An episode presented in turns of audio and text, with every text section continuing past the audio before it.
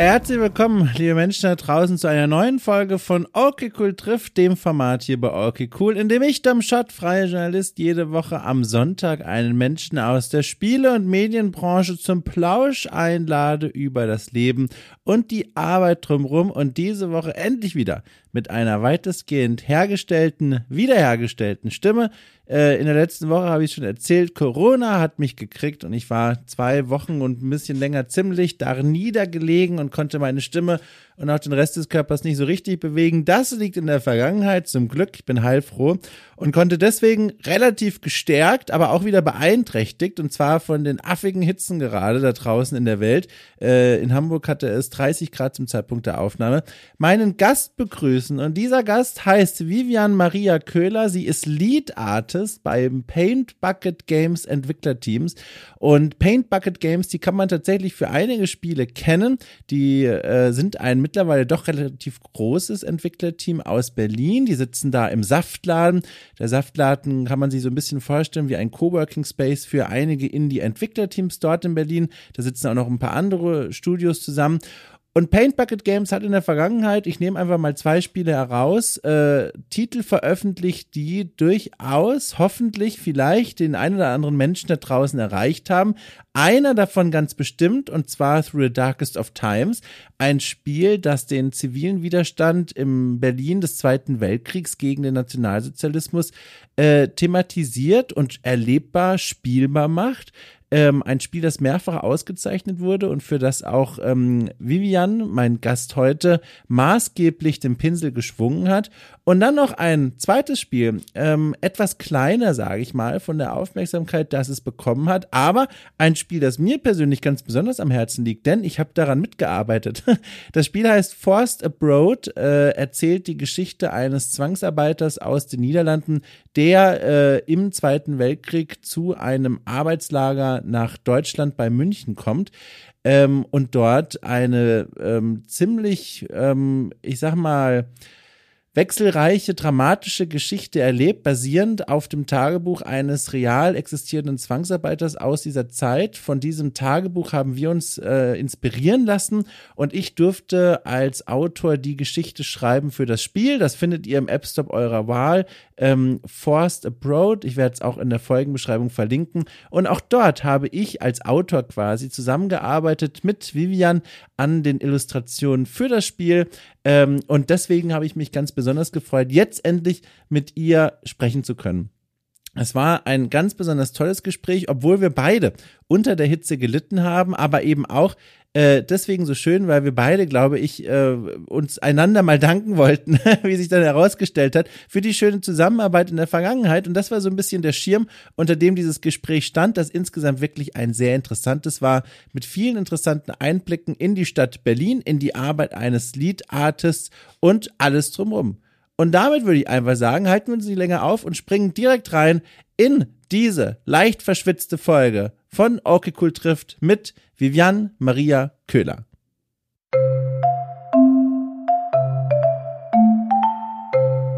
Vor allem es ist ja auch wirklich angemessen, äh, sich die Flüssigkeit reinzujagen, wie es nur geht. Ich habe gesehen, in, also nicht nur in Hamburg ist es momentan super heiß, sondern auch in Berlin. Und ich finde, das Thema Wetter übrigens ist völlig zu Unrecht so verrufen als schlechtes Smalltalk-Thema. Ich finde es eines der wichtigsten Themen überhaupt. Und äh, deswegen frage ich dich einfach mal, mit Blick auf die Wetter-App, die ich gerade in der Hand habe und die mir Berlin anzeigt, wie kommst du klar mit Temperaturen um die 30 Grad? Also ich habe das Glück, dass ich in so einer Altbauwohnung wohne, im oh, Erdgeschoss. Großartig, ja. Deshalb, also ich habe halt auch die Möglichkeit, ins Büro zu gehen, aber das mache ich momentan nicht, wenn es so heiß wird, weil das ist einfach unerträglich. Ich bin ja. dann eher so hier in meinem, in, an meinem Schreibtisch zu Hause und schwitze so ein bisschen vor mich hin, aber nicht so schlimm wie halt im Büro. Deswegen. Also kein geht. Sommermensch höre ich daraus. Überhaupt nicht. Ach, nicht wie meins. schön. Wir fühlen uns verbunden, hoffentlich. Ich, ja, ich oh mein bin, Gott. Ja, total. Wahnsinn. Da, äh, ich habe so viele Fragen. Wo fange ich an? Was ist dein liebstes Urlaubsland? Oh Gott, ähm, oh Gott, schwierige Frage. Ähm, Richtig aufgeregt jetzt. ja, ähm, ich mag Venedig ganz gerne. Aber das ist wieder sehr warm. Ich hatte jetzt gerechnet ja, mit einer. Aber, aber Venedig im März ist okay. Ah, warst du schon mal dort im März? Ja, ähm, im Jahr 2018. Und da war es auch nicht so voll und es war sehr schön und sehr angenehm und das ging. Das ist so, sind so die Sommertemperaturen, mit denen ich leben kann. War das ein klassischer Urlaub oder war das eine berufliche Reise? Das war ein klassischer Urlaub mit einer Fan Freundin zusammen, einfach so ein Städtetrip. Fantastisch. Mhm. Warst du vorher schon mal in Venedig gewesen oder war das das erste Mal tatsächlich? Das war das erste Mal und es war auch ganz witzig, weil ähm, wir haben ähm, die Reise so ganz spontan gebucht, nachdem wir irgendwie zusammen uh, gefeiert haben. Und dann ja. war so, ach komm, lass mal nach Venedig fahren. Weil die Freundin von mir, die war halt schon öfters in Venedig und findet es total toll dort. Und ich kann es inzwischen auch nachvollziehen. Ja. Äh, war total super. Also wir sind da dann auch so abends rumgelaufen, sind dann auf so einem, so einem kleinen Marktplatz gekommen, wo so ein Live-Konzert stattfand. Das war total toll. Da waren so ältere Herren auf der Bühne, die sahen aus wie Lehrer und haben dann so Dippisch Mode gecovert und so weiter. Das war oh. so cool. Es war so nice. Ich habe Venedig noch nie besucht, aber ich habe ein ganz großes Verlangen, nicht zuletzt auch deswegen, weil ich äh, als Kind geprägt wurde von den Indiana Jones Filmen und dort spielt ja auch einer der Filme teilweise in Venedig. Das hat mich damals schon völlig begeistert. Dann habe ich aber gehört, vor ein paar Monaten erst, und jetzt muss ich dich fragen, ob das stimmt, dass es in Venedig überall sehr stinken soll. Ist das richtig? Hat das so ein mhm. Odeur? Also, als ich dort war, war es nicht so schlimm. Ich glaube, es hat wirklich was mit den Sommertemperaturen zu tun. Also, wenn wirklich die Sonne aufs Wasser knallt ja. und auch viele Leute dort sind, dann fängt es halt an zu müffeln. Meine ja. Eltern waren dort in, im Sommer und die meinten halt, dass es jetzt nicht so angenehm war. Um Gottes Willen. Aber als ich da war, habe ich eigentlich so gut wie gar nichts gerochen. Also, es war ja. ganz normal. Und jetzt muss ich nochmal zurückkehren äh, zu deiner Erdgeschosswohnung. Ich habe ja selber acht Jahre in Berlin gewohnt und hätte niemals in dieser Zeit jemals irgendwo eine Erdgeschosswohnung genommen. Einfach nur aus Angst davor, völlig ausgeraubt zu werden eines Nachts. Wie, was hat es damit auf sich? Gab es keine anderen Optionen oder war das eine absolut willentliche Entscheidung?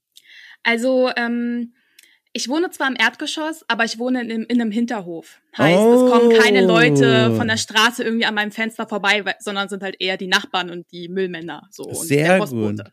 Deswegen, das geht schon mal.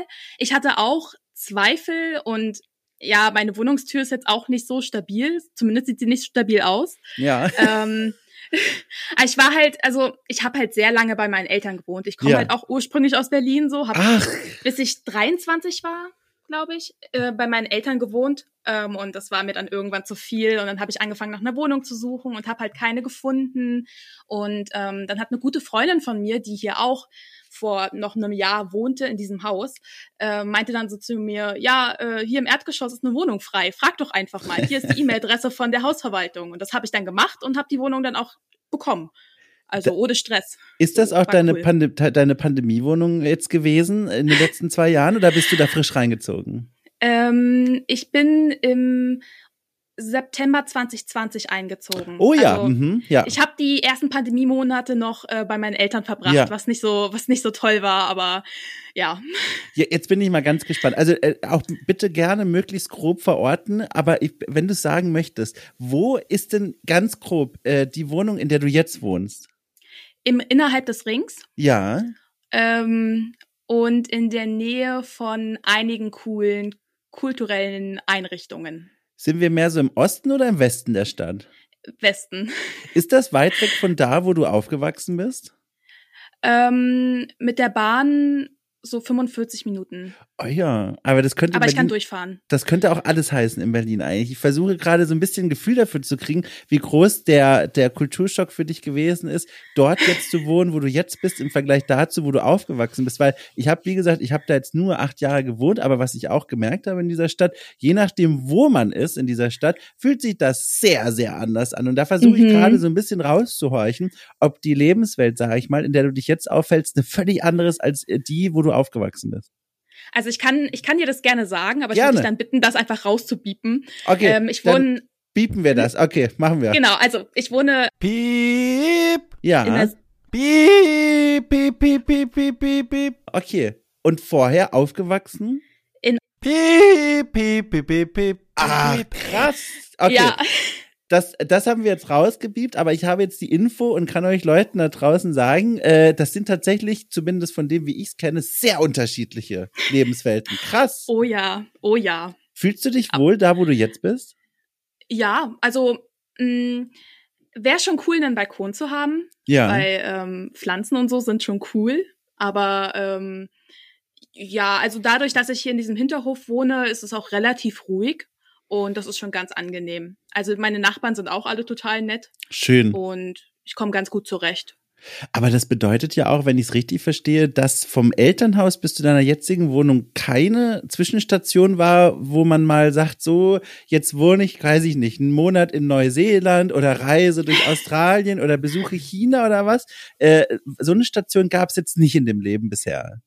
Nee, leider nicht. Hätte ich gerne ah. irgendwie gemacht, ja, aber ne? ähm, ich bin tatsächlich gleich nach dem Abitur an die Games Academy und da war irgendwie nichts dazwischen. Also ah, war auch gar nicht krass. wirklich das Geld dafür da, jetzt irgendwie ja. mal ein Jahr irgendwie auszuwandern oder irgendwo anders zu leben. Aber vielleicht mache ich das irgendwann mal. Du hast es schon gesagt, Games Academy. Ähm, für die Leute, die das noch nie gehört haben, möchtest du das mal ganz kurz in einem Satz erklären? Was ist das eigentlich? Ähm, ja, die Games Academy ist eine schulische Einrichtung. Die gibt es einmal in Berlin und einmal ähm, in Frankfurt am Main. Und ähm, dort geht man halt hin. Das ist eine private Schule und dort kriegt man dann eben ähm, so äh, fundamentale Dinge über Games vermittelt, Programmieren, Artbereich, Producing, Game Design. Ich war halt, ich persönlich war halt im Artbereich tätig oder nicht tätig, ist jetzt falsch formuliert, aber ich war halt in dem Artkurs und ähm, habe dort sehr viel beigebracht bekommen. Also Grundkenntnisse in 3D, Grundkenntnisse in 2D, Modellieren und so weiter. Und dann weißt, hat auch nebenbei noch Games erstellt. Ja. In Projekten. Weißt du, was ganz lustig ist? Ähm, die, an der Games Academy habe ich ein paar Semester lang unterrichtet im Fach Deutsch, weil das wird da auch angeboten, ne? Und ja, oh Gott. Wir sind uns wie, wie, du das gesagt hast, äh, so ertappt. Aber ich glaube, wir sind uns nie über den Weg gelaufen. Ich glaube, unsere Zeit dürfte sich so ein bisschen überschnitten haben, glaube ich. Aber Wann hast uns, du denn da gelehrt? Oh, warte, pass auf. Ich erinnere mich zurück. Es muss angefangen haben 2017 bis 2021. Ah, okay, weil ich bin nämlich ähm, äh, im Jahr 2016 gestartet an der ja. Games Academy und da hatte ich noch, ähm, Gott, wie war sein Name? Dennis Kogel? Ja, das war quasi ja. vom, von dem Fach mein Vorgänger quasi. Ja, genau, den hatte ich als Deutschlehrer. Ach, wie lustig. Ach, guck mal, ja. da haben wir uns ja knapp verpasst. Aber, ja. aber, aber auch super lustig, dass wir uns so in den Gängen begegnet sind. Das ist ja ein, ein super interessantes Gebäude, wo das, ich weiß gar nicht, ob die jetzt mittlerweile umgezogen sind, aber vorher, das kann man ja sagen, waren sie in der Rungestraße in Berlin. Mhm. Ähm, direkt übrigens auch beim Redaktionsgebäude, äh, benachbart von Weiß äh, in Berlin. Und ähm, das war ganz lustig, weil ich war da dann sehr oft, also erst war ich da ja als Dozent quasi sowieso immer eine ganze Weile und dann auch super skurril und das wurde mir dann erst klar, als ich dann da reingerutscht bin. Ähm, unten drunter gibt es einen einen, einen, also ich weiß gar nicht, wie ich das beschreiben soll. Im Erdgeschoss quasi gehört schon ein Teil zu einem Theaterinstitut, wo junge Schauspielerinnen und Schauspieler ausgebildet werden. Ja. Wusstest du das? Ja, das wusste ich. Ähm, aber ich hatte nie was mit den Leuten zu tun. Ja, das also ist nämlich so lustig, weil ich war mal mit einer Schauspielerin zusammen und so bin ich überhaupt an diesen, an diese Ecke da noch rangekommen, was da unten drin mhm. ist. Und das war einfach, ich war eine, also alles, was ich sagen will, ist, ich war da eine ganze Weile in diesem Gebäudekomplex unterwegs und habe dich nie, nie dort gesehen. Ich war auch hauptsächlich in der vierten Etage, weil das waren dann irgendwie ab dem zweiten und dritten Semester ja. in meinem, in meinem Verlauf so äh, die Artisträume wo die ganzen ja. Künstler untergebracht waren. Wie, wie hat dir das denn da gefallen? Weil ich, ich, ich bin auch, ich, ich bin auch ganz neugierig, weil also nicht nur, wie es dir da gefallen hat, sondern wenn man in Berlin wohnt oder nach Berlin zieht, um in diese Richtung so, so Art Design oder überhaupt Spielentwicklung irgendwas zu machen, man könnte ja zum Beispiel auch an die HTW-Uni gehen. Das ist ja auch eine mhm. Möglichkeit. Wie sah denn bei dir der Entscheidungsprozess aus, dass du gesagt hast, nee, ich gehe jetzt an diese private Hochschule? Ja, ich habe gar nicht weiter drüber nachgedacht, Ach, ehrlich gesagt. ich war halt einfach so, ja, ich habe ich hab so eine Werbung gesehen in der U-Bahn und habe dann mit meiner Mutter drüber gesprochen, hatte dann auch, während ich mein Abitur gemacht habe, mhm. ähm, in den Herbstferien einen Schnupperkurs an der Games Academy gemacht. Und das hat mir halt gut gefallen und ich fand die Dozenten toll, ähm, ich fand das gesamte Ambiente cool und wollte da dann halt lernen. Das war dann so der ja. Entscheidungsträger. Und das habe ich dann gemacht. Ähm, ja. Und, und wie Story. Genau, und wie lange war die wie, wie lange war die Ausbildungszeit da? Also vier Semester, a ja. zwei Jahre. Ja, also das heißt, du warst ab Gott, welches Jahr war das? 2016. Von 2016 genau. bis 2018 warst du dort. Genau. Und danach bist du direkt bei Paint Bucket gelandet?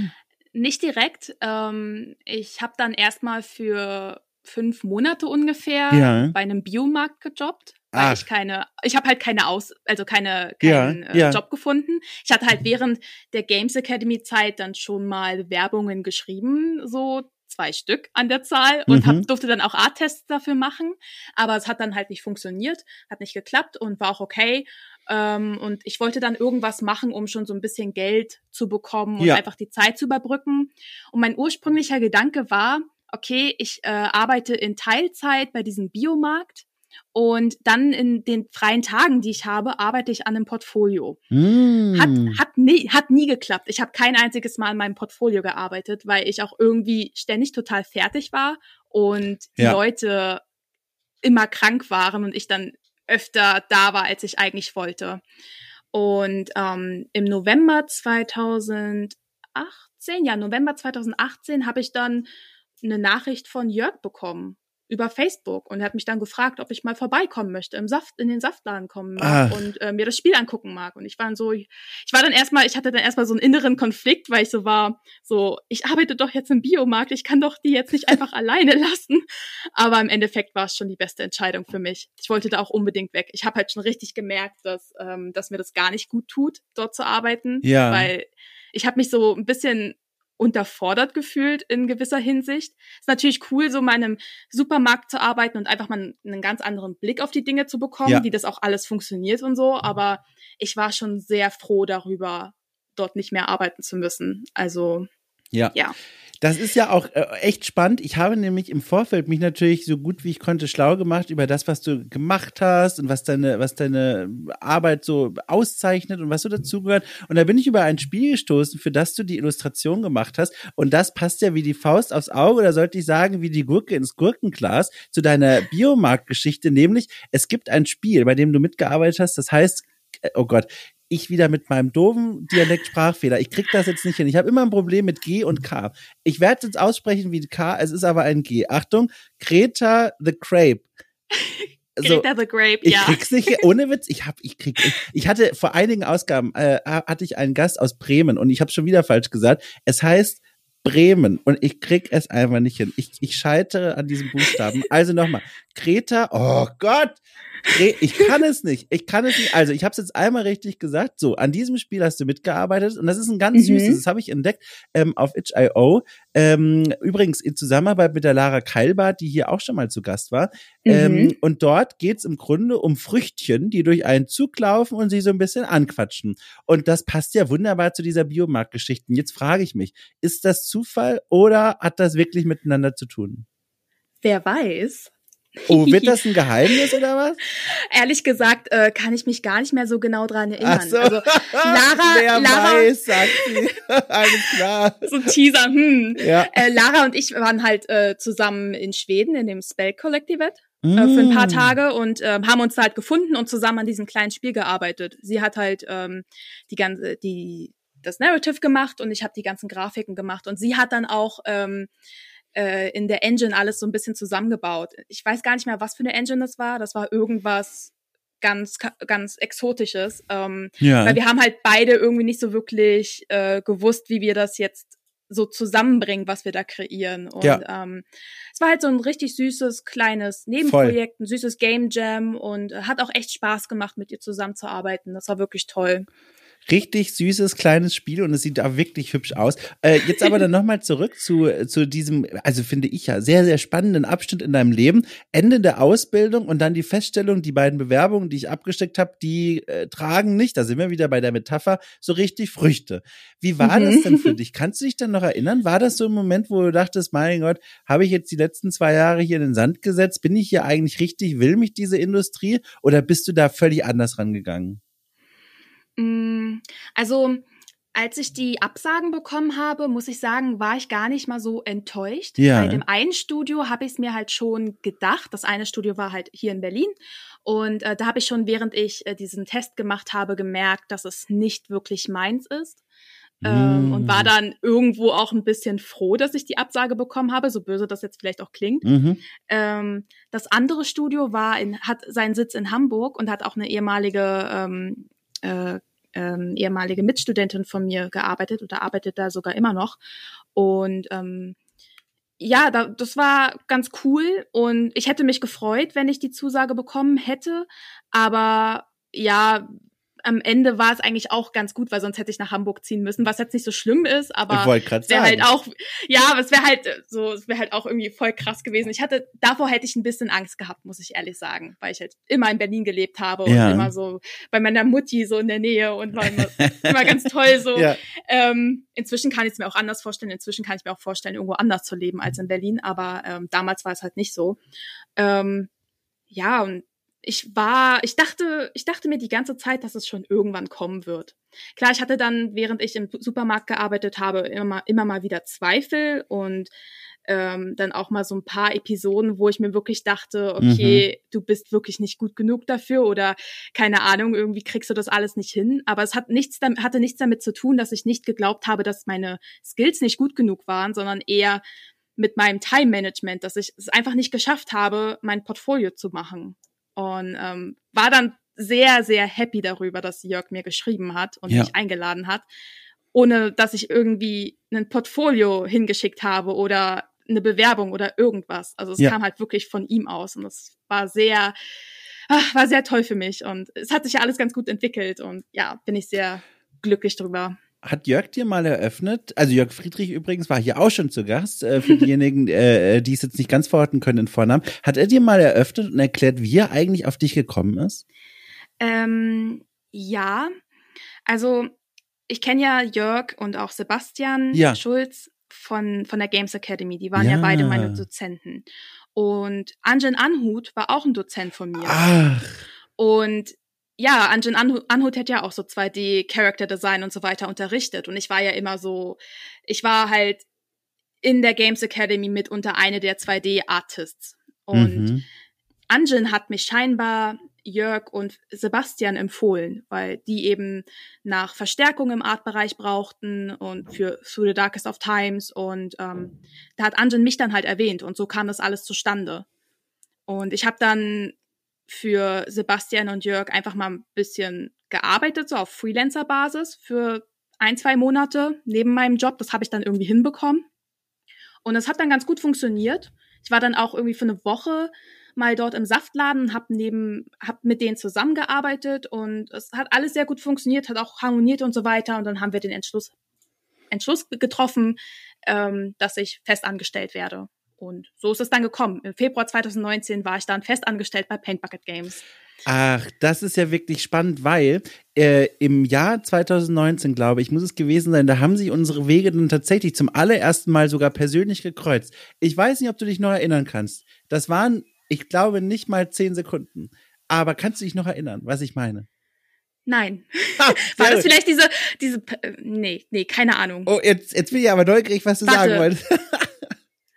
Okay, vielleicht. Warst, du, warst du mal im Saftladen, um ein Interview mit Jörg zu führen? Äh, nee, das, also ich das? war mal dort, aber da war ich später. Ich habe tatsächlich, und ich glaube, das ist das richtige Jahr, im Jahr 2019 auf der äh, EGX in Berlin ähm, da bin ich dir ganz kurz quasi in die Arme gelaufen an, an dem Stand von Paint Bucket Games ähm, und habe mit dir, ich glaube, drei Sätze ausgetauscht, weil ich wollte eigentlich zu Jörg, mit dem ich verabredet war, und habe dich gefragt, ob du weißt, wo Jörg gerade ist. Und das Echt? war zum ersten Mal, dass sich unsere Wege quasi gekreuzt haben. Und das war ja dann wirklich ganz frisch nach der Anstellung. Oh mein Gott, ich also es ist total witzig, weil ähm, ich habe ja auch vor ein paar Wochen mit Tristan eine Episode aufgenommen ja, für seinen Podcast. Richtig, stimmt, ja. Und er meinte halt auch so, ja, äh, wir haben uns doch schon mal getroffen und so weiter. Und ich so, nee, wir haben uns doch gerade letztens erst das erste Mal gesehen und so weiter. Und ich konnte mich auch nicht mehr an ihn erinnern. Wir waren wohl sogar zusammen Mittagessen mit Jörg und Co. Okay, krass. Und ich kann ja. mich daran nicht erinnern. Also es, es tut mir sehr leid. Nö, ähm, es ist vollkommen okay. Wir waren ja immerhin nicht Mittagessen, es waren nur vier Sätze. Aber ja. ist das so ein Ding? Ding bei deinem Gedächtnis? Also sind da manchmal so, äh, weiß ich nicht, Flecken drin einfach? Ähm, ich weiß nicht, eigentlich nicht. Also ich habe eigentlich immer das Gefühl gehabt, dass ich mir relativ gut Gesichter merken kann. Ja. Aber ich glaube, ich muss Offenbar auch einfach. Nicht. Also ja, ich, ich habe gerade so eine leichte Existenzkrise. Ich glaube. Ivo. Ja, hm, ja aber muss ich mal okay. drauf achten. Aber, aber wie schön. Aber ich bin auch ganz froh, weil da war ich auch sehr hektisch. Da war ich sehr hektisch. Da war ich, glaube ich, bin ich so im Vorbeigehen an dir vorbeigelaufen. Äh, da gibt's auch nicht viel zu erinnern. Das war nur ganz kurz. Aber das war für mich eine wunderbare Brücke in Vorbereitung des Gesprächs, dich damals zu fragen, wie war denn für dich diese Messe dort? Also diejenigen, die es nicht kennen, EGX, äh, eine, oh Gott, das ist eigentlich komplett falsch, wenn ich das so sage, aber ich sage es trotzdem, eine ganz kleine Minigames.com in Berlin gewesen. Also wirklich mini, mini klein. Ähm, es gibt dort Panels oder gab dort Panels, Seminare, ähm, natürlich auch viele Indie-Entwicklerteams, die ihre Spiele ausgestellt haben. Alles fand ich sehr nett und sehr charmant und sehr liebenswert. Äh, und dort standst du ja dann, haben wir jetzt festgestellt, quasi frisch fest angestellt bei Paint Bucket Games an dem Stand und hast nämlich einfach mal an mit Leuten geredet, die auf diesen Stand zugeschlendert sind. Wie war mhm. denn diese Messe für dich? Weil das war ja dann für dich eigentlich so das erste große Branchenevent nach deiner ersten Anstellung in der Spielebranche. War die EGX nicht sogar im November 2019? Das kann sehr gut sein, ja. Das Weil davor sein. waren nämlich noch die Gamescom und ich glaube auch die PGA. Mhm. Also ich weiß, soweit ich mich entsinnen kann, kann natürlich jetzt auch sein, haben wir jetzt schon festgestellt, dass ich mich irre. Ähm, dass ich, ich meine, dass die Gamescom die erste große Spielemesse war, auf der ich jemals ah, so okay. war als Angestellte. Also ich war halt zuvor auch nie bei der Gamescom ja. gewesen, aber Paint Bucket Games hat mir halt voll viel ermöglicht, so auf Messen zu gehen, ja. mit Leuten zu reden. Und das ist immer sehr aufregend.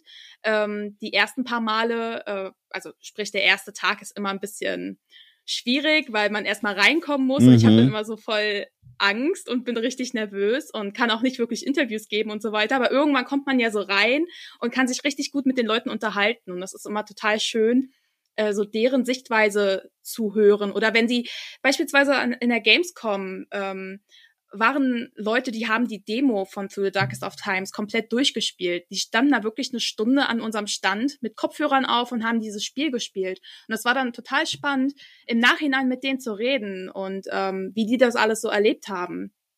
Und das ist immer sehr schön. Also ich freue mich auf äh, die nächsten Messen. Wirst du dieses Jahr auf der Gamescom tatsächlich sein? Vielleicht. wow, das klingt so, als dürftest du es nicht sagen. ich bin mir ehrlich gesagt gerade nicht sicher, ob ich es sagen darf oder oh, nicht. Also okay, ich sag gut. mal, ja. ich sag mal so, ähm, ich werde schon da sein. Ja, auf irgendeine Art und Weise. Genau. Kann, kann, ja auch psychisch bedeuten, quasi in Gedanken anwesend. Das ist ja alles. Richtig. Ja, genau. Ah, also eine Geheimniskrämerei. Ich wusste nicht, dass wir hier einen Podcast aufnehmen, der äh, über so viele heißen Pfannen drüber läuft. Okay. okay. Aber, aber, aber das heißt, ich nehme jetzt vor allem mit, diese Situation, am Stand zu stehen, Fragenden das Spiel zu erklären, Fragen überhaupt zu beantworten. Das scheint dann was zu sein, was dir gut gefällt. Ja, ich mach's halt, weil ich's muss. Und am e- okay, also völlig anders. also am Ende macht's dann halt doch schon Spaß. Also ja. es ist nicht so, also es ist schon, ist schon cool, ist ja. dann auch eine tolle Erfahrung, aber ja, ich bin, ich bin halt auch eine dieser Personen, die eher so auf der introvertierten Seite ah, okay. sind, so. Mhm, und mhm. das ist dann immer sehr anstrengend und zerrt immer sehr an mir und hat auch ein bisschen was mit Überwindung zu tun. Ich kann dir mal kurz sagen, ich war sehr nervös, bevor wir diesen Podcast angefangen haben. Ich habe mir, oh, ich habe mir die schlimmsten Dinge vorgestellt. Unser Podcast ähm, hier heute? Ja, ja, es war auch schon, ach, ja, ja. Ach du liebe Zeit. Oh, oh Aber jetzt, jetzt ist alles gut. Also jetzt ja. fühle ich mich ganz gut. Jetzt bin ich in der Situation drin. Jetzt ähm, habe ich schon ein bisschen was erzählt und alles super. Hey. Aber ja. Hätte ich das ich gewusst. Hätte ich das gewusst, du, äh, hätte ich im Vorfeld noch, noch beruhigend auf dich eingewirkt. Aber ganz ehrlich, das ist dann wahrscheinlich einfach, weil du Profi bist. Ich habe es nicht rausgehört. Ich dachte so, Mensch, sie fühlt sich hier direkt so, äh, also sie hört sich hier so direkt so an, als wäre sie hier schon völlig angenehm unterwegs. Ich muss gar nichts mehr sagen. Äh, du, du klangst wie ein Vollprofi. Und dann dachte ich, naja gut, dann können wir loslegen. ja, das freut mich, dass man meine Nervosität nicht äh, mitbekommt. Ja. Aber, aber äh, du wolltest gerade das so andeuten, schon den Satz, und habe ich dich doberweise unterbrochen. Du, du malst dir dann so die schlimmsten Dinge aus. Ja, also ähm, ich habe halt, ich glaube, es hat auch viel damit zu tun, dass ich einfach nicht so viel Übung habe. Ja. Ähm, und generell nicht viel über mich selbst rede in ja. dem Sinne. Vor allem mit Menschen, die ich jetzt nicht persönlich kenne. Oder ja wir kennen uns ja persönlich, aber du, du weißt, was ich meine. Also wir, wir kennen uns ja trotzdem irgendwie fremd so. Aber also sehr, also wir kennen uns ja jetzt drei Sätze lang, beziehungsweise auch nur ich dich, weil wir haben schon gelernt, du hast es wieder vergessen. ist okay, ist vollkommen okay. Das wirst du mir jetzt für immer vorwerfen, oder? Für immer, für oh immer. Oh nein, oh nein. Nein, nein. Äh, ich habe gerade den Faden verloren. Ich ähm, auch. Was wollte ich sagen? Ich habe es auch vergessen. Äh, Ja, okay. Das ist vielleicht der ideale Moment, um eine kleine Anekdote von mir zu erzählen, damit du mal kurz durchatmen kannst. Und zwar folgendes. Ich habe heute erlebt äh, einen wirklich heißen Tag. Wir haben das Thema schon gehabt. Es war mir auch sehr wichtig, das mal anzusprechen, weil der Austausch tut mir gut. Ich habe den ganzen Tag schlechte Laune gehabt wegen des Wetters. Und das hat sich geändert, als wir dann angefangen haben, miteinander zu sprechen. Und als ich gehört Oh. habe, dass du auch so ein Winterkind bist. So, und äh, das nur am Rande. Jetzt nochmal zurück zum Kern von dem, was ich eigentlich erzählen wollte. Wir haben jetzt, ich kann es sagen, äh, volle Trans äh, Transparenz, 18.09 Uhr. Und ich habe vor dem Gespräch mir gedacht, ach guck mal, Dom, du bist ein erwachsener Mensch, gibt niemand, der dir irgendwas zu sagen hat. Mach dir jetzt mal eine schöne kleine Weinschorle. Weißt du, draußen hat's 95 Grad, das hast du dir verdient, lange Woche liegt fast hinter dir, mach das einfach. Also kleiner Absacker in das Gespräch hinein. So. Und dann habe ich mir ein Glas rausgeholt, habe einen, also wirklich fantastischen Weißwein reingeschüttet, äh, Klammer auf, weiß ich nicht, 4,99 Euro oder so, aber das ist in meiner Welt schon High Quality. Bin damit sehr zufrieden, Schraubverschluss, Klammer zu. Und habe das dann reingeschüttet und ging an den Schreibtisch, startete das Programm und traf mich hier mit dir. Und dann merkte ich nach den ersten paar Schlucken vor einer Viertelstunde oder so, als das Gespräch begonnen hat, ich habe was vergessen. Und weißt du, was ich vergessen habe? Hm? Die Schorle. Ich habe mir einfach nur Weißwein reingeschüttet. Aber ganz ehrlich, purer Weißwein ist halt auch super. Es ist so lecker. Was mich zu, da, zu der Frage führt. Okay, Weißwein scheint schon mal auf der Topliste der alkoholischen Getränke bei dir ganz weit oben zu sein. Mhm, ja. Rotwein aber auch. Rotwein kämpft sich auch so langsam nach oben bei mir. So, und das ist jetzt interessant. Jetzt muss ich tatsächlich mal die sensible Frage stellen, wenn du sie beantworten magst. Darf ich fragen, wie alt du bist? Okay. 25. Oh, mein Gott, du hast dieses Talent, Fragen zu beantworten, so dass ich mich schlecht fühle, sie gestellt zu haben. tut mir leid. dieses Warten und dieses Ausatmen, dieses, oh Gott, was habe ich denn jetzt gefragt? Das okay. tut mir sehr leid, das ist nicht so gemeint. Okay, das ist gut zu wissen. Also 25, ich frage nämlich deswegen, ich habe die Erfahrung gemacht, das ist ein Klischee, aber es stimmt offenbar die, tatsächlich, weil es die Mehrheit der anekdotischen Erfahrungen bestätigt. Mit, mit steigendem Alter lernen Menschen tendenziell Rotwein zu wertschätzen. Und ich frage mich, warum? Warum ist das so? Also ist das so eine self-fulfilling prophecy, weil alle glauben, Rotwein ist dieses alte Menschengetränk? Oder woran liegt es? Wa- Was ist bei dir der Grund, warum jetzt erst der Rotwein ab 25 plus eine Chance hat? Oh, ich kann es dir gar nicht sagen. Ich muss auch ehrlich sagen, ich habe vorher auch nie wirklich Alkohol getrunken. Ja. Ich, hab, ich war halt eher diejenige, die Leute, äh, die Leute ähm, betrunken gemacht hat. Okay. Ähm, Ja. Ich habe nämlich mal, äh, ich habe nämlich gekellnert für sehr lange Zeit. Äh, Ne. deswegen, Das musst Doch. du, also entschuldige, das musst du jetzt bitte in aller Ausführlichkeit erzählen, weil die Leute, die hier äh, schon treu zuhören und schon eine Weile diesen Podcast verfolgen, werden es immer wieder gehört haben, immer wenn Menschen erzählen hier, die zu Gast sind von ihren Gastronomieerfahrungen, verneige ich mich voller Respekt und Ehrfurcht, weil ich finde, dieser Job, egal was man genau macht in der Gastro, erfordert so viel Disziplin und Koordinationsfähigkeit und, und weiß ich nicht, Selbstbeherrschung, alles Dinge, die ich nur so halb habe. Und deswegen höre ich da immer völlig begeistert zu. Und deswegen erzähl alles, wo in deinem Leben war dieser Job, wie sah das aus, was für Erfahrungen hast du da gemacht? Also, ähm, ich habe mit dem Job angefangen, als ich 18 Jahre alt wurde. Ach, so krass, zwei ja. Monate danach. Ja. Ähm, und zwar in einer Cocktailbar, die gehört tatsächlich meinen Eltern. Und Darfst du den dort halt- Namen sagen oder ist das, müssen wir das biepen? äh, ich würde das gerne biepen, weil Okay, es dann ist, glaube ich, sonst irgendwie es. awkward. Aber ich Die bin, hei- ja, Hm? er, erzähl es, ich bin gespannt. Piep, piep, piep, piep, piep, piep, piep, piep, piep, piep, piep, piep. Die Ja. ist halt am S-Bahnhof Marzahn, was jetzt nicht so die tollste Gegend ist, aber ich muss trotzdem sagen, dass wir immer ganz nette Ne- Gäste haben und man merkt halt eigentlich nicht wirklich, dass man jetzt woanders ist. Also, Ja. okay, es klingt jetzt, es klingt so fies. Oh, cut das bitte aus, das ist, raus, das ist voll, Ich fand das voll böse aber- gesagt. Ich fand das Aber- eigentlich gar nicht fies. Ich glaube, ich weiß ganz genau, was du meinst. Ja, also da sind halt, ja, man ist halt Marzahn so. Ja, und, ja, ja. ähm, Das ist schon so ein Mitte. eigenes, das ist schon ein eigenes Pflaster. Das ist genau das, was ich vorhin meinte. Je nachdem, wo man in dieser Stadt ist, man befindet sich wie in einer anderen Welt. Völlig andere Genau. Menschen, je nachdem, wo man ist. Komplett, also wirklich, als würde man durch so einen Spiegel in eine Parallelwelt laufen, egal von wo man wohin läuft. Ich habe gewohnt ähm, in Altripto, das war aber eigentlich auch nur eine Parallelstraße zur ähm, Sonnenallee. Und, Mm. da, und dort verglichen dann zum Beispiel mit einem anderen Ort, wo ich sehr häufig war, nämlich in Mitte oder im Wedding, einfach andere Welt. Und das ist genau das, was du gerade beschreibst. Das ist echt, äh, das ist so faszinierend an dieser Stadt. Mhm. Aber jetzt habe ich dich da unterbrochen. Entschuldige, das wollte ich gar nicht. Ich würde mir mal ganz kurz noch ein Glas Wasser einschenken. Ach, du mach das. Ich, ich bleibe Nicht, einfach hier und, und google. Den Namen haben wir ja gebiebt, aber ich äh, google mal parallel, wo diese, diese, diese, äh, na, diese Kneipe gelegen ist. Aber ich muss sagen, ich war da tatsächlich noch nie. Die ist mir völlig neu. Ja, also die Location ist schon ziemlich cool. Ja. Ähm, das, mit Strandkörben und alles so ein bisschen äh, auf Beach Location gemacht, ähm, angelehnt an der, ähm, an der maledivischen Insel, Summer Ja. Island.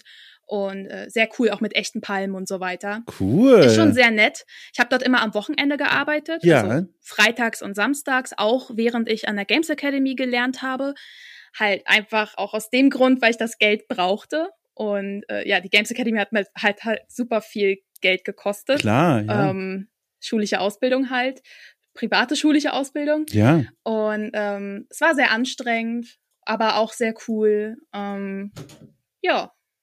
Also ich habe dort, ähm, hm, es war, es war so das erste Mal, dass ich Erfahrungen im Kellnerbereich gemacht habe und ich weiß auch noch, dass ich ganz zum Anfang immer große Angst hatte, auf Menschen zuzugehen, Ja. um sie zu fragen, was sie trinken möchten. Ja. Aber die Leute erwarten das ja von einem. Das war so, ah, das war so voll eigenartig und ich musste mich dann immer selbst überwinden und das allein schon hat mir sehr geholfen, die Person zu werden, die ich heute bin. Ja, voll Klingt cool. total kitschig, Na, aber ist überhaupt halt so. null.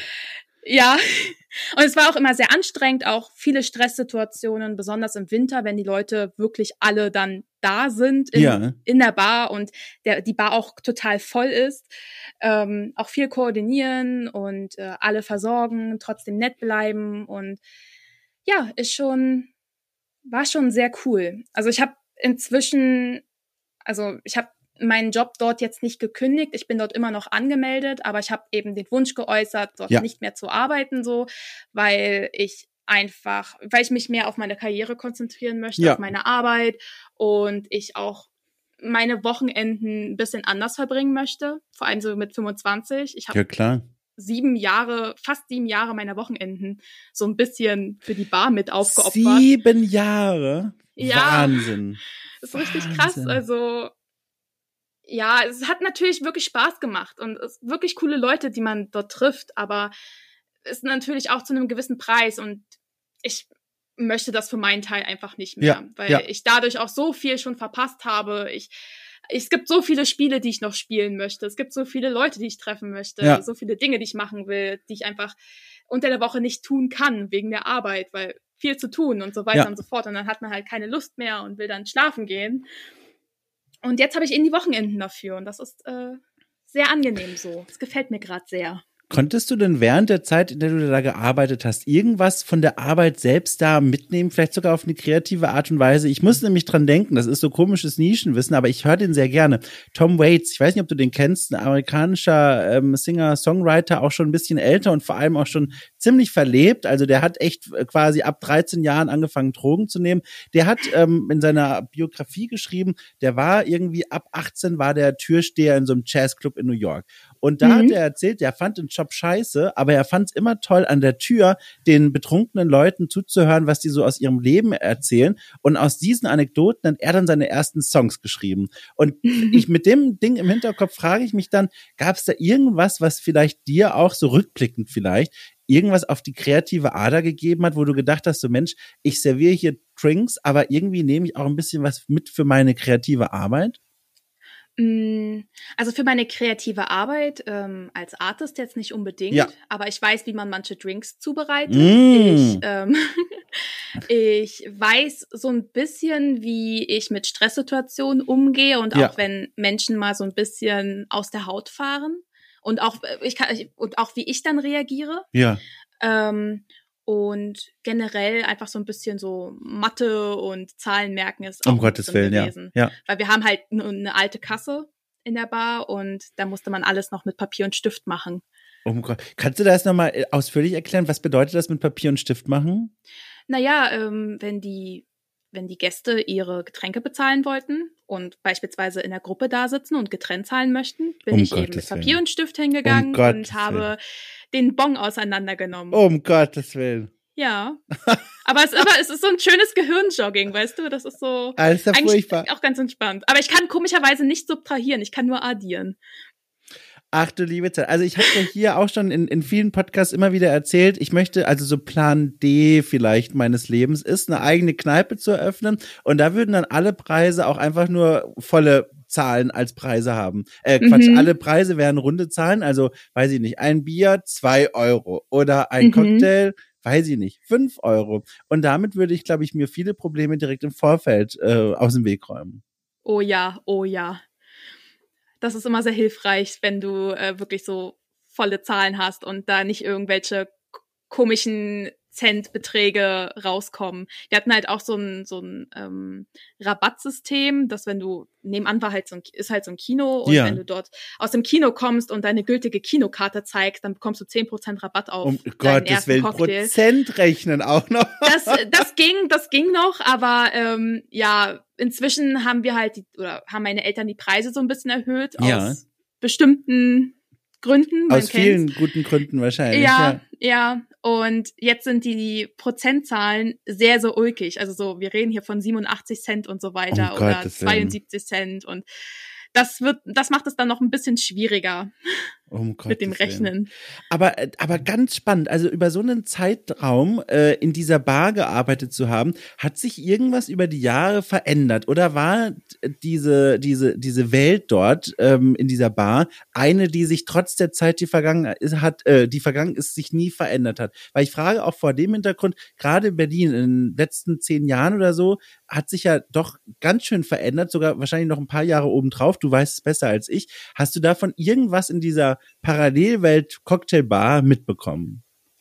Mm, ich weiß nicht, ob das jetzt so gilt, aber früher kamen viel mehr ältere Leute.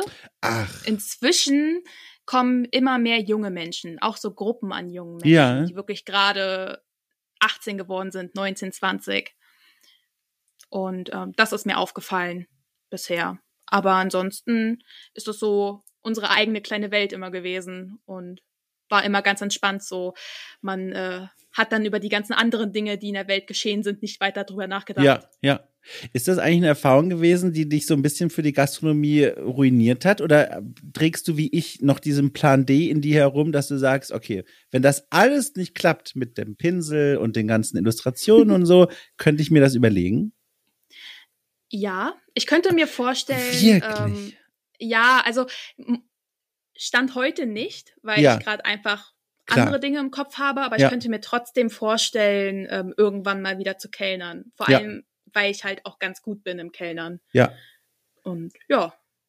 Wie, wie? Also falls du irgendwann mal deine Kneipe aufmachst, äh, schreib mir eine Nachricht. Aber das wäre dann in Hamburg und ich fürchte da, also das ja. ließe sich auch, also Berlin, das war echt cool, aber ich glaube, bin da jetzt raus aus diesem Kapitel. Ach, ich, ich komme auch nach Hamburg. Ja, also, ist das? Also ja. das Wetter wäre auf jeden Fall auf deiner Seite. Ich habe es eingangs schon gesagt. Einer der Gründe, ohne Witz, warum ich hierher gezogen bin, ist, die Berliner Sommer waren mir einfach zu krass. Also also ich hätte es ja nie gedacht, weil für mich als süddeutschen Menschen ist Berlin Norddeutschland und dort dann die Temperaturen, die haben mich völlig überrascht. Also die Sommer dort 30 Grad plus war normal. Mhm. Meine Wohnung in Altripto war so doof gelegen von ihrer Lage her, dass äh, da auch wirklich, dass sich das aufgeheizt hat wie in einem Backofen bei 200 Oje. Grad in Umluft.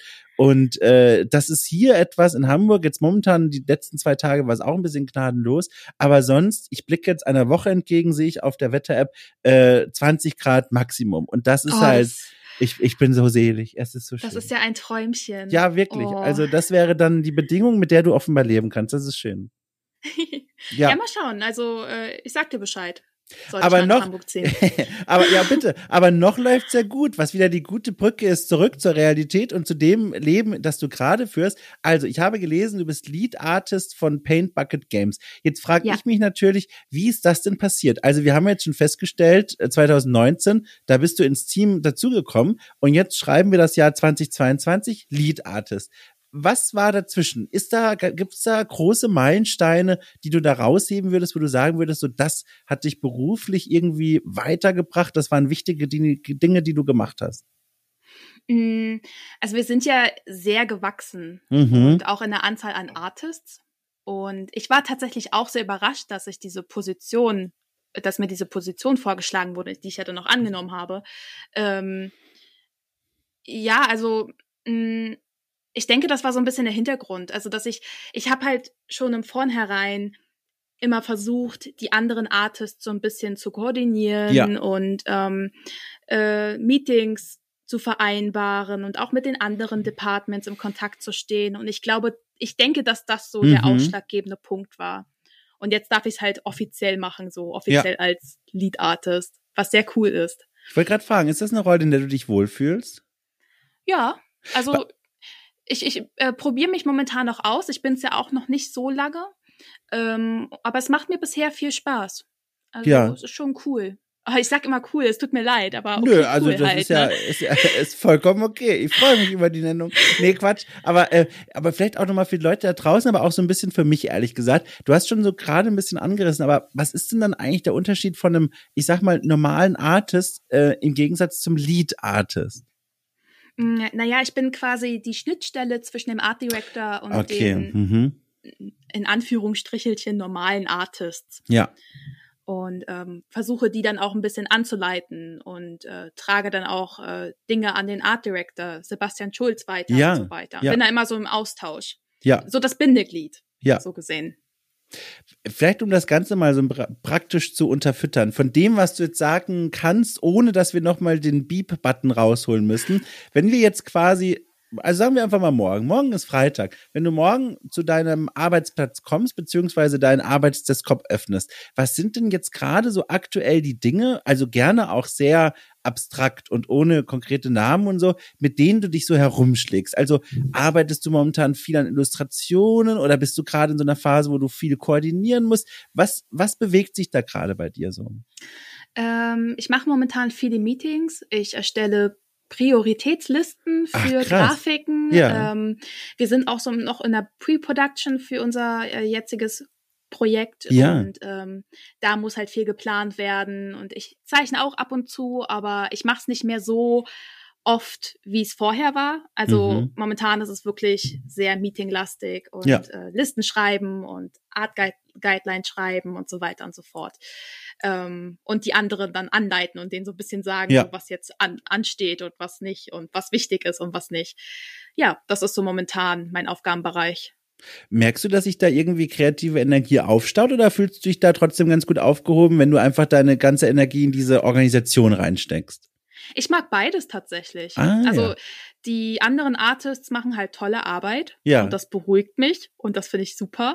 Deswegen ähm, habe ich da nicht den Drang, ähm, auch unbedingt was mit beizusteuern, Ja, falls Verstehe. das Sinn macht. Ja, Okay, nee, total. Weil ich habe nämlich, äh, ich frage deswegen auch, weil ich habe hier in der Vergangenheit auch schon häufiger Illustratorinnen sitzen gehabt, die dann erzählt haben, sie sitzen viel an Auftragsarbeiten oder müssen genauso wie du auch viel koordinieren, viel planen, viel organisieren und merken dann, dass sich in ihnen irgendwas aufstaut, was sie vielleicht in pri privaten Projekten dann loswerden müssen. Und deswegen fragte ich mich, ob das bei dir auch so ist. Aber es klingt ganz so, als würde dieser zweite Aufgabenbereich, wie gesagt, die Organisation, die Logistik und all das, ebenfalls dir total gut in die Karten spielen. Ja, also ich zeichne trotzdem im, im Privaten Ah, total viel okay, und total ja. gerne und auch total anders, als ich für Paint Bucket Games jetzt Ja. zeichne. Ähm, ich finde, das ist ein ganz guter Ausgleich, deswegen bin ich voll zufrieden momentan. Ja. Hast du denn das Gefühl, so, du hast ja jetzt schon einiges erreicht, so mal so als kleines Zwischenfazit, dass dich die Games Academy und die Ausbildung dort auf das vorbereitet hat, was du jetzt im Arbeitsleben wirklich leisten musst? Oder gibt's da so einen, so eine Gap, sage ich mal, so eine Lücke zwischen Ausbildung und Berufsrealität? Mm, Ja, es hat mich schon in gewisser Weise vorbereitet und mir ein paar Grundkenntnisse gegeben, beispielsweise in 3D-Art. Ähm, ich, Ja. ich selbst mache kein 3D, aber ich weiß im Grunde so ungefähr, wie es funktioniert und ich weiß auch, dass ich, wenn ich mich da wieder einfuchsen würde, würde ich es auch irgendwie hinbekommen ähm, und wieder, wieder lernen. Mm.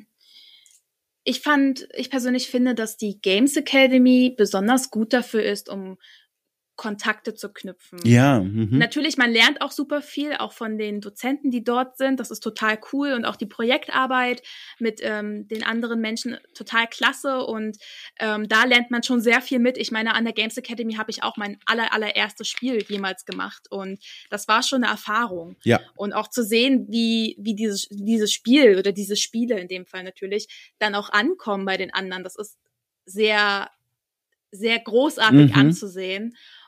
Ich suche jetzt schon nach anderen Wörtern für cool. Man merkt vielleicht. ich hab's gemerkt. Ich hab's gemerkt. Sie holt richtig tief Luft. Was ist denn da los? Sucht sie wirklich nach dem Synonym? in meinem Hinterkopf so, sag nicht cool, sag nicht cool. Doch, sag ruhig cool. Das ist in Ordnung. Okay, ihr habt das, cool, ihr habt das Wort ich. gekauft. Ich darf das so oft benutzen und meine Gäste auch. Also bitte immer, immer raus damit. Ja, auf alle Fälle, ähm, ja, der Kontakt mit den anderen Menschen hat mich, hat mir eigentlich viel mehr gebracht als alles andere. Ja. Klar, ich habe trotzdem viel gelernt, so, aber ich meine, wenn man schon mal sieht, so meine jetzigen Chefs sind meine ehemaligen Dozenten gewesen und das sagt eigentlich schon viel aus. Ja, ja. Und wenn ich nie, wenn ich nicht, wenn ich nicht an der GA gewesen wäre, dann hätte ich die niemals kennengelernt. Und auch die ganzen anderen Leute, mit denen ich jetzt im Kontakt bin und die auch äh, bei Ubisoft und Co. sind. Und ja, man hat dann eben so seinen kleinen eigenen Kreis, seine eigene, eine eigene kleine Bubble und die wird immer größer. Angefangen von der GA, mit der GA und dann ja. mit den Messen. Und dann geht's immer weiter überhaupt, das habe ich immer wieder auch gehört, hier auch in Gesprächen, aber auch abseits dieses Podcasts hier, dass gerade auch zum Beispiel Institutionen wie die Games Academy natürlich auch Leute ausbilden, aber auch so wichtig sind als Sprungbrett, weil man dort eben Leute kennenlernt, die einem später weiterhelfen können. Das ist so ein wiederkehrendes äh, Theme, oh mein Gott, das ist einfach der Weißwein aus, aus Frankreich, lässt mich Englisch sprechen. Du weißt, was ich meine. Es ist der rote ja, Faden, der sich da durchschlängelt und der immer wieder sichtbar ist. Und es ist so spannend, dass du das auch erzählst. Mhm. Ähm, apropos Paint Bucket und die ganzen Dinge, die du dort machst. Es gibt ein Projekt dort, das wir gemeinsam quasi gemacht haben und darauf wollte ich auch unbedingt noch zu sprechen kommen. Ähm, weil ich hatte also das ist, eigentlich ist es ja Blödsinn, weil ich hatte die ganze Zeit die Möglichkeit, dich mal zu fragen, aber dann habe ich es irgendwie mich nie getraut und nie gemacht und dann jetzt sitzen wir hier quasi zusammen und dann dachte ich mir, okay, wenn wir schon in diesem Aufzug eingeschlossen sind, kann ich die jetzt auch einfach mal quasi fragen, während das Mikrofon in diesen Raum reingehalten wird. Und zwar, wir haben hier zusammengearbeitet an diesem Spiel Forested Road. Diese Geschichte eines Zwangsarbeiters, die ich recherchiert und geschrieben habe und du warst bei den Illustrationen äh, maßgeblich mit beteiligt. Ja. Ähm, und da gibt's eine Sache, und da war ich die ganze Zeit so neugierig, was, wie sah es hinter den Kulissen aus? Ich kenne natürlich das Ergebnis, aber wie sah es hinter den Kulissen aus? Und zwar habe ich im Rahmen dieser Geschichte eine, ein Kapitel auch geschrieben, das sich drehte darum, dass ähm, die Protagonisten des Spiels sich einander so eine kleine Geschichte erzählen, in der eine Katze eine große Rolle spielt. Und diese Geschichte, die ging mir sehr zu Herzen. Ich hoffe, Zukunftsstorm wird in der Anmoderation gebührend erklären, worum es in der Szene geht und was man sich da vorstellen muss. Und da war ich, also hoch emotional. Und in meinem Kopf hatte ich eine ganz genaue Vorstellung, wie das aussehen muss, als ich es geschrieben habe. So. Und dann gab ich das alles ab und, und die Leute sprachen mit mir und sagten so cool und, ne, und hier noch Feedback und so weiter. Und dann war das für mich abgehakt. Und dann sah ich kurz darauf die ersten Entwürfe und Illustrationen von dir, von diesen Tieren und von dieser Szene. Und mein Herz ging auf und ich dachte mir, mein Gott, also was für ein talentierter Mensch. Unglaublich. Also es sieht so toll aus und die Essenz meiner Worte wurden von dir so gut umgesetzt in Bild und, und Grafik und Pinselschwünge. Und jetzt wollte ich dir das nicht nur sagen, sondern auch mal fragen, wie hast du das gemacht? Also hast du dir diesen Abschnitt dieser Geschichte durchgelesen und einfach losgelegt oder wie muss ich mir diesen künstlerischen Prozess vorstellen? Also erstmal vielen Dank. Ich habe mich auch riesig über Figaro gefreut. ja. Ohne Mist. Lieblingskapitel ever. Ich trage auch gerade meine Kopfhörer mit Katzenohren, also Ach, ich, leb, ich leb's voll. Wunderbar. Ähm, ich hatte, ich, ich weiß, ich weiß gar nicht mehr so genau, wie es war, aber ich habe mich einfach sehr gefreut, dass ja. äh, eine Katze vorkommt und habe dann einfach angefangen, diese Katze zu painten. Ich glaube, ich glaube, Figaro ist auch eine der wenigen ähm, Figuren in dem Spiel, die eine Blinking Animation hat, also ein Augenblick. Ja. Ich war so, ich bin voll aufgegangen in dem ganzen Ding. Ich fand das so cool und äh, wir haben ja da auch im Nachhinein noch mal eine, eine Illustration von der Barbara Jedin, ja, die äh, ja. viele der Grafiken gemacht hat für das Spiel und dann auch für das Buch äh, später ähm, angefragt und da war unter anderem ja auch diese Marktplatzszene dabei. Weil, ja. Äh, wo, das war dann auch nochmal super, dann diesen kleinen Korb mit Figaro und Figaro da so reinzuziehen das war sehr toll. Ich habe mich sehr gefreut, dass ich das machen durfte. Und ich glaube, ich glaube, soweit ich mich entsinnen kann, ging das auch recht fix. Also ich habe halt diese Katze gezeichnet und alle fanden es toll. Und dann war die Katze im Spiel.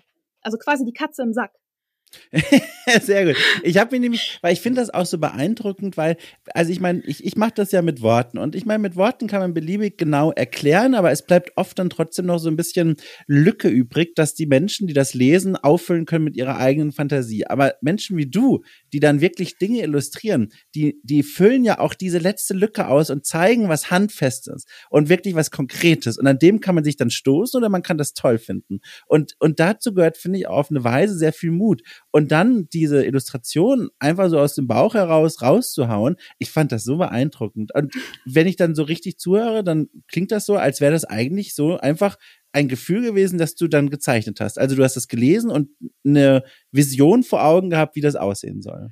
Genau, also ich weiß nicht, ob du dich daran erinnern kannst, aber ich hatte ja auch eine Präsentation vorbereitet ja, ja, ja, mit ähm, Mockups von dem Spiel und da war ja dann war der Figaro ja auch schon dabei als äh, unordentliches Sketch eben, ja. als Skizze. Und ähm, ich habe es eigentlich einfach schon vor Augen gehabt. Also ja. ich habe mir schon genau vorgestellt, wie es aussieht und ähm, wie man dann den Kater ähm, in den Korb setzt und so weiter. Also es war, es war einfach da. Ich, vielleicht habe ich da auch einfach Übung von ähm, Through the Darkest of Times noch, ja. weil Jörg mir auch einfach Texte gegeben hat und von wegen, ja, mach mal jetzt, illustrier mal. Und dann habe ich das halt gemacht. Und so war es in dem Fall auch. Das ist übrigens auch was, wo ich dich mal fragen wollte. Äh, Through the Darkest of Times, bei dem Spiel, was genau hast du da gemacht und wie bist du da vorgegangen? Das ist jetzt eine große Frage, aber ich, ich lasse dir jetzt einfach mal aussuchen, wo du da ansetzt, weil auch das stelle ich mir wahnsinnig schwierig vor.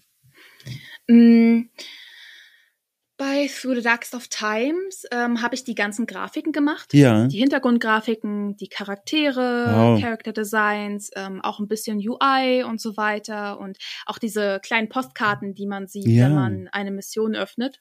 Ähm, also ganz am Anfang, als ich bei Paint Bucket angefangen habe, war das alles noch ein bisschen so, ich habe mich noch herangetastet an den Stil, habe dann auch Schule, also Sebastian immer mal wieder gefragt, mhm. ob das gut ist, kann ich das so machen und passt das so? Und ähm, war halt immer ganz fein. Und irgendwann wurde es immer mehr und dann war die Zeit, wurde die Zeit auch immer knapper und dann habe ich einfach angefangen zu produzieren und zu machen und einzubauen und Parallax-Effekt äh, und kleine Animationen reinzuhauen in das Projekt und ähm, ja, so war das eigentlich. Also es ist ziemlich kurz zusammengefasst, aber ich habe einfach die Texte bekommen und manchmal auch Referenzbilder, habe dann ab und zu noch Fragen gestellt und habe dann einfach angefangen, die Sachen zu zeichnen.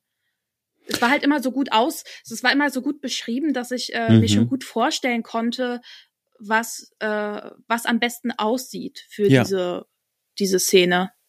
Das Spannende ist ja, Through Darkest of Times hat einen ganz anderen ähm, Stil als äh, zum Beispiel dieses Forced Abroad und auch nochmal ein ganz anderes als das Itch.io-Spiel, an dem du mitgearbeitet hast. Würdest du eigentlich sagen, du hast so einen auch noch einen eigenen persönlichen Stil oder bist du besonders gut darin, dich diesen, ich sag mal, dich an diese Aufträge anzupassen und diese, diese Vorlagen möglichst gut auszufüllen? Ich mag es sehr gerne, mich an andere Stile anzupassen ja. und die so nachzuahmen. Ich zeichne auch im Privaten total gerne im Manga-Style, so von Ach, beispielsweise so One-Piece-Style und so weiter. Ja. Das ist jetzt auch beispielsweise mein Profilbild ähm, ja. auf Twitter oder ähm, auch von My Hero Academia und äh, Naruto kann ich auch ein bisschen nachahmen. Da habe ich halt immer Übungen, habe ich immer Übungen anders. Äh, da habe ich immer ein bisschen Erfahrung gesammelt und es hat mir immer super viel Spaß gemacht und das wende ich dann auch so bei den Projekten, an denen ich jetzt so arbeite, an. Stille. Oh Gott, du warst gerade, äh, der, der Satz war der schon vorbei? Der war plötzlich, äh, oh, klang so. Äh, oh, äh, tut mir leid, falls er nicht vorbei war, dann, also falls es so klang, aber ich, vielleicht habe ich auch was vergessen zu sagen, was du, ich sagen wollte, aber der, ist, der, Nebensatz ist so untergegangen, dass ich es dann einfach vergessen habe. Achso, in meinem Kopf hatte ich das Gefühl, da fehlen noch mindestens drei Worte und da war ich ganz oh, gespannt, okay. wie die klingen, aber es kann auch sehr gut an den 30 Grad draußen äh, liegen. aber, aber ich finde das ganz spannend, dass du damit dann auch so cool bist, weil auch da wieder, ich habe äh, Gespräche schon hier geführt mit Menschen, die das so ein bisschen bisschen als eine hm, ich sag mal, als eine kleine künstlerische Krise wahrgenommen haben, dass sie gemerkt haben, hey, ich bin total gut daran, Auftragsarbeiten zu erfüllen mit ganz unterschiedlichen Stilen, aber mir fehlt so eine eigene künstlerische Identität. Und das höre ich bei dir zum Beispiel gar nicht raus. Ja, das hatte ich früher. Ja. Diese Identitätskrise. Ach, wirklich? Man ist immer so, es ist halt unter Artists sehr bekannt. Ja. Man weiß immer nicht, was für einen Stil man wirklich hat und ähm, macht sich darum immer einen Kopf und so weiter. Habe ich früher eben auch gemacht, noch vor ein paar Jahren. Inzwischen ist mir das halt relativ egal und ich denke gar nicht mehr drüber nach. Ich mache einfach, was mir Spaß macht. Ja. Und wenn es, wenn wenn das, was mir Spaß macht, das Nachahmen von anderen Artstyles ist, dann ist es halt so. Dann habe ich eben nicht meinen eigenen Stil, sondern ja. ahme eben nach. Ja, voll. Und habe da eben meinen mein Stil vielleicht irgendwie mit versteckt. Ist ja bei Through the Darkest of Times auch so gewesen, dass, ja. ähm, dass es klar sehr angelehnt war an den Konzepten von ähm, Sebastian, aber ich habe trotzdem noch meine eigene Note mit reingebracht. Ja.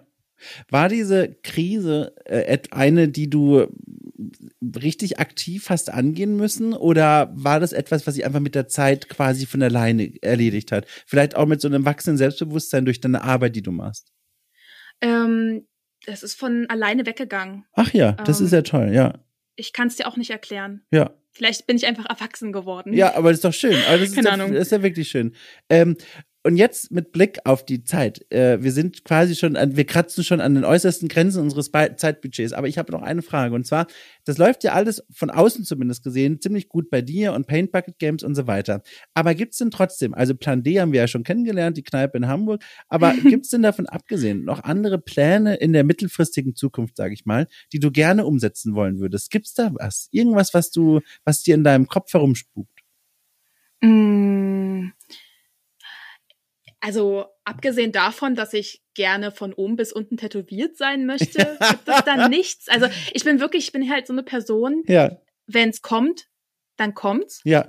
Und ähm, ich verschwende, oder nicht verschwende, aber ich äh, mache mir da jetzt nicht allzu viele Gedanken. Ja. Ich denke, dass es einfach irgendwie schon passieren wird und äh, irgendwas wird kommen, irgendwer wird um die Ecke kommen und sagen, hey Vivi, voll cool, lass mal was zusammen machen oder keine Ja. Ahnung. Also ja, ich habe da nichts Konkretes in Planung. Das klingt so wunderbar entspannt und lässig. Ich, ich, ich lasse mich davon einfach mal inspirieren. Als jemand, der sich sehr viele Gedanken um solche Dinge macht, ich finde das so wunderbar erfrischend, gemütlich einfach, diese Einstellung. Das ist schön. Freut mich, dass ich dich inspirieren kann. Du, ich fand das ohnehin, das war, ich fand, das war so ein interessantes Gespräch. Ich habe mich auch so gefreut, dass ich mal diese ganzen Dinge, die ich dir eh schon mal sagen wollte, jetzt mal persönlich sagen konnte, so direkt und nicht in irgendeinem Slack-Nachrichten-Channel, sondern mal so. Du, ich fand das sehr schön. Ich fand das so interessant. Also wirklich. Ganz kurz, ohne Mist, ich hatte auch ein bisschen Angst, dich äh, auf Slack anzuschreiben. Oh ich wollte dir Angst? auch schreiben, Um Gottes nicht. Angst, aber ich war so, du meintest ja vorhin, dass du so ein bisschen dich nicht getraut hast, Ja. mir zu schreiben wegen Figaro und so weiter. Und mir ging das ähnlich. Ich wollte Ach. dir auch schreiben, dass ich das total toll finde und alles und total cool. Ach, toll. Aber ich habe es dann halt nicht gemacht. Ich war dann so, hm, ja, nee, ich weiß auch nicht. Vielleicht mache ich das lieber nicht. Aber jetzt weißt du es. Ich fand, ich fand die Zusammenarbeit auch sehr toll. Ich fand deine Texte sehr cool. Ach, Cool haben wir, da haben wir wieder das Wort. Und ähm, ja, vielleicht arbeitet man ja mal wieder irgendwann ja, da würde zusammen. mich freuen. Wie gesagt, cool. Plan D, der ist ja jetzt, der schwebt jetzt in der Luft. Aber du, da Genau, freu ich, ja. da freue ich mich ja wirklich drüber. Guck mal, das ist doch wunderschön. Allein dafür hat es sich ja schon gelohnt, das Gespräch, aber auch wegen der vielen anderen Dinge, die du erzählt hast. Also wie gesagt, das war super spannend, dich jetzt endlich mal auf diese Weise persönlich kennenlernen zu können. Äh, und ich will einfach nur sagen, toi, toi, toi und, und so viel Erfolg und Glück für die Zukunft und deine zukünftigen Projekte. Und, und wenn ich mal im Saftladen herumtue, ne, bei der nächsten Gelegenheit, gebe ich einfach Bescheid und dann kann ich das alles auch nochmal persönlich sagen. Ja, vielen Dank. Dann trinken wir ein Weinchen zusammen. Oh, ich freue mich. Rotwein, Weißwein, das ist mir ganz gleich. Ja, alle, alles einfach. Alle Hau Weine. Raus, so.